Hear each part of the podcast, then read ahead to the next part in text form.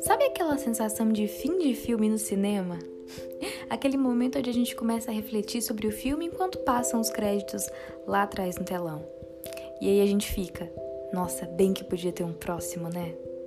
E esse desejo ele vem carregado com um pensamento inconsciente de o próximo vai ser ainda melhor, porque a gente nunca pensa que vai ser pior. E assim é na nossa vida também, quando a gente sabe o que quer. O fim de um novo ciclo marca sempre o início de outro ainda melhor.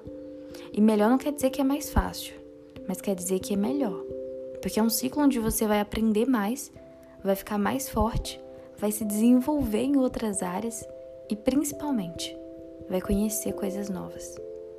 Então, não pensa no pior, porque o fim de algo bom é o início de algo ainda melhor.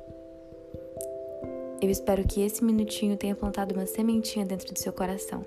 Bem-vindo, fevereiro!